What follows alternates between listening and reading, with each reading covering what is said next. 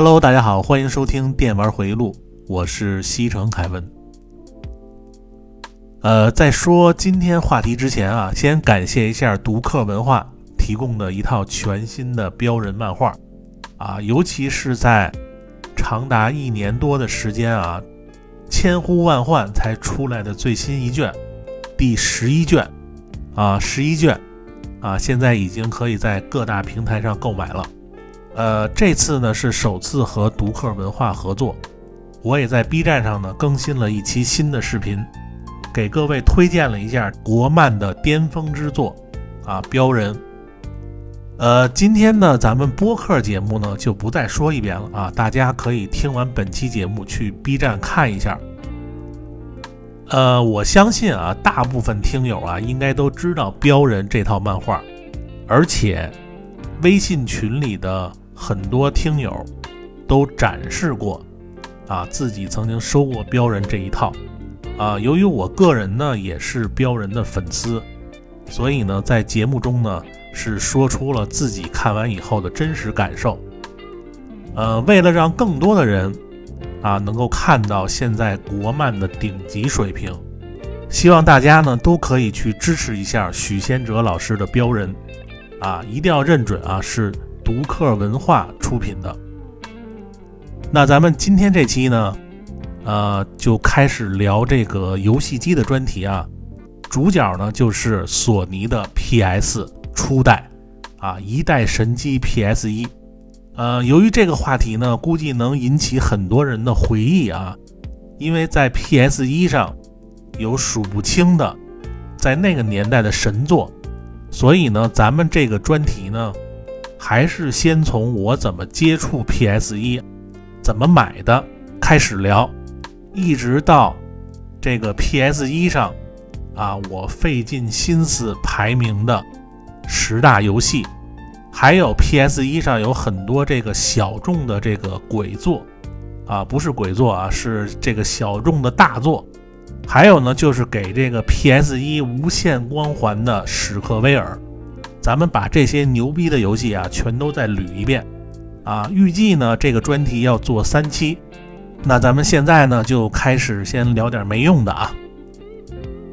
呃，因为最近啊，也没有什么好的影视剧啊，咱们就聊聊游戏吧。首先呢，这个月月底二十九号啊，这个《帝国二决定版》新的 DLC 印度文明发售啊，四十九块钱。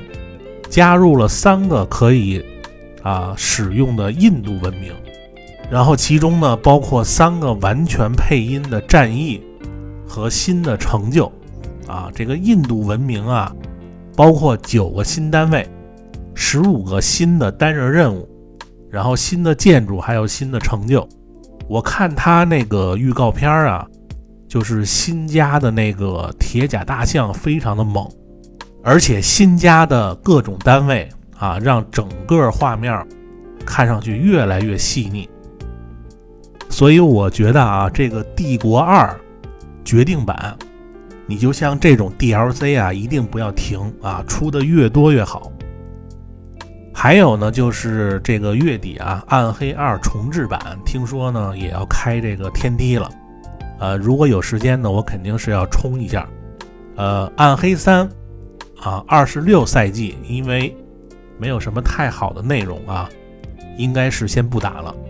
然后就是这个 PS 五上前段时间出了一个《神秘海域：盗贼合集》，然后它里边呢包括这个《神秘海域四》啊，《盗贼末路》和这个《失落的遗产》这两个游戏。这两部作品呢在 PS 五上啊得到了很多的强化。呃，支持这个四 K 六十帧啊！如果你之前啊有这个 PS 四版，你可以进行升级，不用再次购买一遍。如果你之前没玩过四代，那你一定要玩这个 PS 五版啊！真的是打的特别的过瘾。然后这个 Steam 上的这个同级生重置版啊，因为这周呢我要更新两个啊，所以也没有时间玩。不过 Steam 上的版本呢，应该是被和谐的。如果你要想玩这个原汁原味的啊，还需要下一个补丁，才能还原。然后这个各位啊就自行选择啊。不过咱们说实话啊，虽然像类似 ELF 这种黄油游戏啊，这个平台呢也不让播，呃，但是八零后、九零后大部分人的心里，这个 ELF 公司的作品啊，一直都是这个黄油文字游戏里的老大。如果大家听过我播客节目里啊，有一期叫《不可思议的 DOS 游戏》。啊，因为我从这个三八六的时代接触的第一个日本黄油游戏就是 ELF 的 DOS 版同级生初代，就当时就被它那个精美的画面所吸引。虽然全部都是日文啊，但是我们那年代啊，除了电脑上一些国产游戏是中文的，基本上就没怎么玩过中文游戏。所以日文假名对我们来说根本就不叫事儿，啊，就胡逼猜啊，胡逼蒙也能玩。而且那个时候游戏都比较少，就你好不容易找到一个游戏啊，那每一个游戏玩的都特别的仔细。之后呢，通过各种渠道，还玩到了他的这个呃另一个姐妹社出的 DOS 版《河原齐家一族》，还有《龙骑士》系列。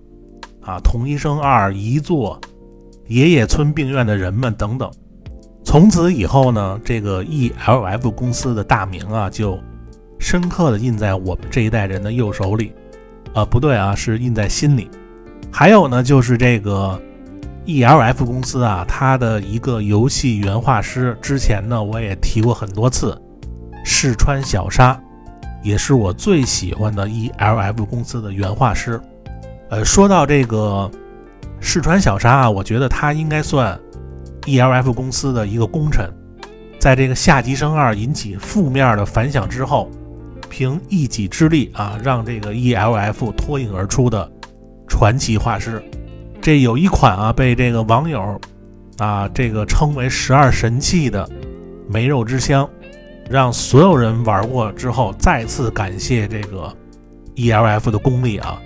呃，他这个剧本鬼才土天明海啊，和这个传奇画师啊世川小沙的完美结合，让我们又看到了 ELF 在志田昌人时代的鼎盛时期啊。因为我本人也是设计师啊，所以我对这个世川小沙的画风啊，这个评价就是以高超的写实风格，最大程度的激发各位各种的心理和生理的反应啊，而且他。那种画风特别适合这个 ELF 这种暗黑风格的这个剧本人设啊！我不喜欢那种就是两个眼睛就占那个二分之一比例的大头的那种小女孩画风，还是喜欢试穿小沙这种啊！尤其是后来他们这个分社啊，大部分都不用这个写实风格，直到这个跟雪的幻影、白花庄的人们这一座又回归写实风格，但是后来啊。根据这个小道消息啊，这个大师的手呃是犯这个腱鞘炎了啊，因此就隐退了。这只能说太可惜了啊。虽然这个 ELF 已经离我们远去了，呃，但是这一次啊，同级生重制版能在 Steam 上出这个官方中文汉化版，能让大家再一次回忆这个 ELF 当年给我们带来的。那些感动的时刻，我觉得还是非常的欣慰，所以大家可以用这个怀旧的心态去再感受一下这款作品啊。然后今天咱们这闲聊呢，就先说这么多啊，咱们还是说正题，一代神机 PS 一。呃，每次说到这个游戏机专题啊，咱们这个时间呢就要回到过去啊。呃，这回呢，咱们这个时间呢，要回到一九九五年，十五岁的凯文，正是最帅的年纪啊。当时是上高一，我记得我当时啊是先买的三 DO 啊，九四年买的三 DO，三 DO 是三十二位机啊，等于我当时呢已经进入这个游戏机的次时代了。你想当时三 D O 那画面啊，那比超任强出几个档次，而且超任那个时候还是二 D 的画面，这边三 D O 就野球拳啊，真人对战了，那绝对不是一个等级。你们知道我当时第一次去北京王府井啊，就那个世家街机厅的时候，我当时看到那个街机厅里最耀眼的街机，不是石榴街霸，也不是 VR 战士，而是一款真人影片儿。拍摄的真人射击游戏。它那个游戏叫《巡逻刑警》。我说这个游戏啊，那真的是有一定岁数的人才知道。当年 3DO 上出了很多的真人射击游戏，你像这个《巡逻刑警》，后来还出了二代，然后 Mad Dog 疯狗系列，啊，它是一个西部的真人射击的一个游戏。呃，各位可以看文案区的图，有知道这游戏的，一看这个图能哭出来，啊，因为这个图也不是很好找。当时这个游戏是用光枪打真人儿。我们都觉得这款街机啊不可思议。记得当时啊是五个币玩一次，一个币呢是两块钱，等于十块钱玩一次。在九十年代，那绝对是高消费。而且三 D O 神奇的是啊，在当时能让你在家里就能享受这个游戏啊。具体咱们到时候说三 D O 专题的时候，咱们再细说啊。就这几个真人射击的。反正就是当时啊，这个三十二位机，那真的是不得了。我当时认为三 D O 就是画面最好的游戏机。后来有一次呢，放暑假，我和那个流氓学校毕业的胖子啊，去这个西四有一个街机厅去玩。后来呢，玩着玩着啊，让老板呢给了几个币，给劝走了。因为我那时候打那三国呀，这个一个币玩时间特长。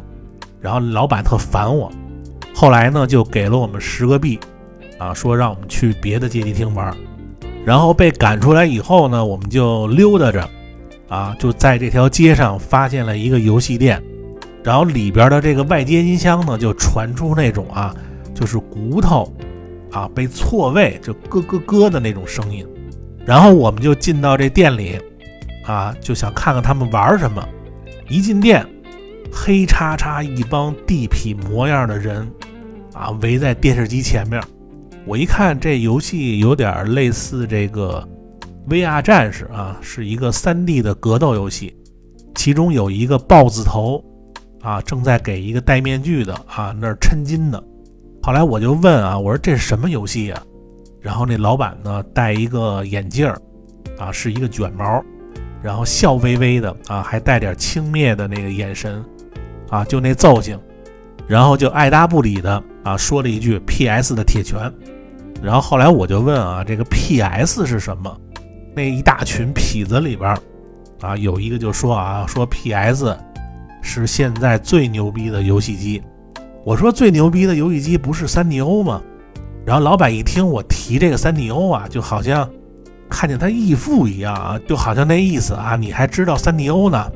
后来我就跟他说：“我说我去年在这个西四哪哪哪买的三 D O，之后那老板对我们的态度一下就变了，就马上就特别热情的给我介绍这个啊，就这个索尼出的啊，他说是世界上最好的游戏机，然后他还给我演示这个铁拳的开机动画。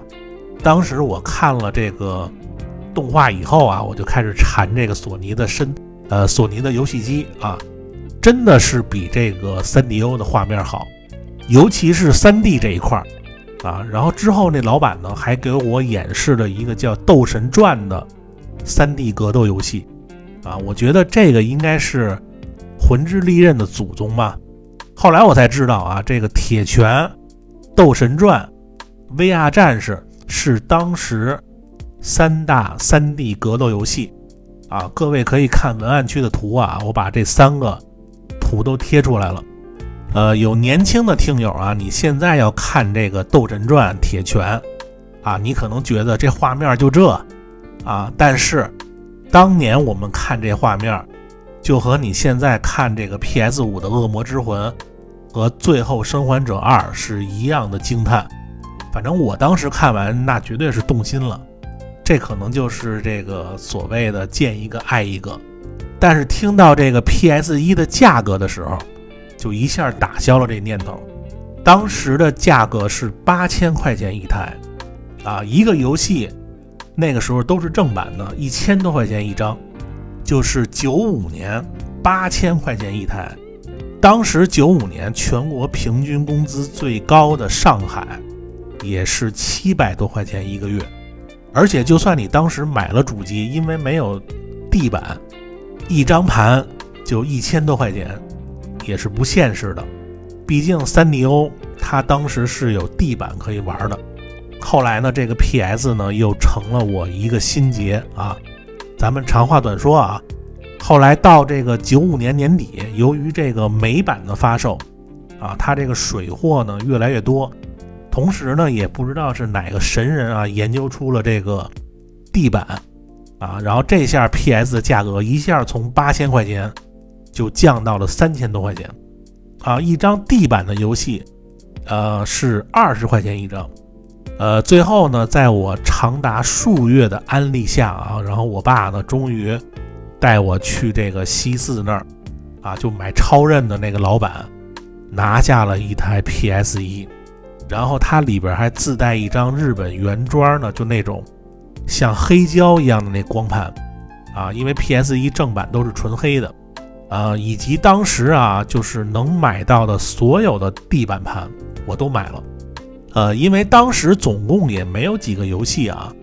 呃，我上次说啊，就当时买 PS 一的心情啊，就比你现在买一个跑车的心情还爽啊！因为现在开跑车的人太多了，而当时 PS 一真的在九五年啊，没有几个人会买这个 PS，这个真的只能凡尔赛了啊！因为我买所有的主机的时候，都没有买 PS 一时候那感觉。看我当时在班里。几乎都横着走啊，就想借谁的作业就借谁的抄，啊，绝对是我们班男生中最受欢迎的。而且当时 PS 一它有一个特别能装逼的地儿，就是记忆卡。我直到现在都认为啊，PS 一的这个记忆卡设计绝对是一个划时代的科技。当你有了记忆卡以后，你可以随时随地拿着记忆卡。啊，就你去北京任何一家游戏店，或者是像之后开的那些 PS 一的包机房，有这个记忆卡就和那他妈金卡一样。当你在陌生的游戏店露出这卡的时候，人会觉得你是 PS 一的玩家，态度立马就如同见到义父一样。真的，我说的一点都不夸张啊。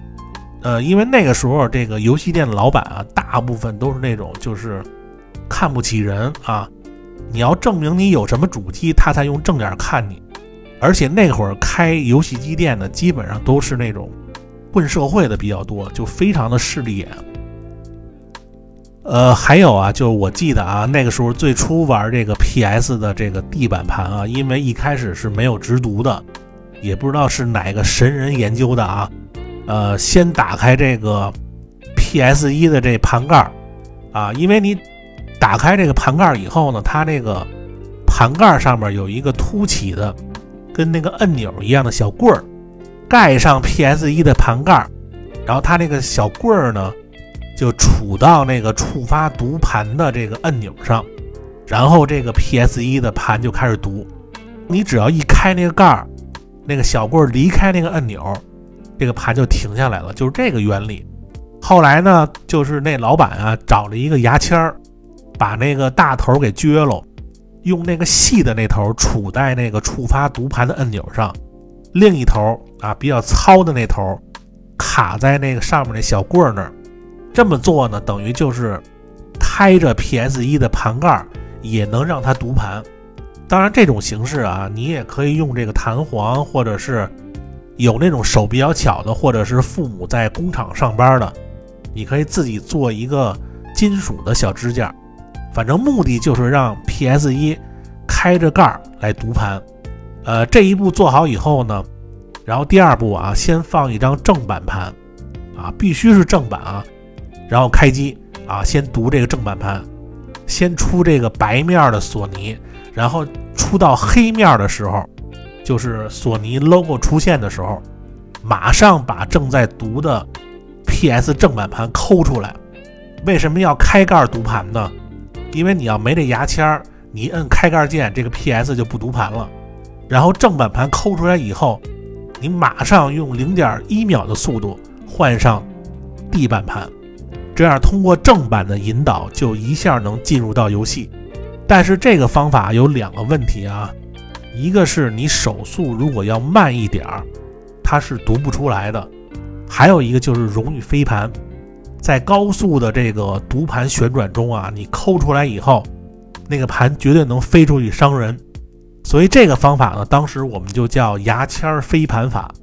呃，不过就是这样啊，就是能玩到。几十块钱一张的盘也是值了，而且索尼 PS 一的质量是真的好啊！就这么飞着玩小半年也没事儿。后来呢，随着这个技术的发展，有了直读以后，你还需要带着机器啊去店里，让会弄的给你装一个直读，直到那个时候才结束了飞盘的时代。呃，在之前的一些节目中啊，我也提过几个 PS 一上的游戏啊。随着这个三国鼎立啊，这个三十二位机时代之争，呃，三台主机啊，三 DO、PS 一和土星。其实呢，还有一个三十二位机，就是 NEC 出的 PCFX 啊，它是一台白色的。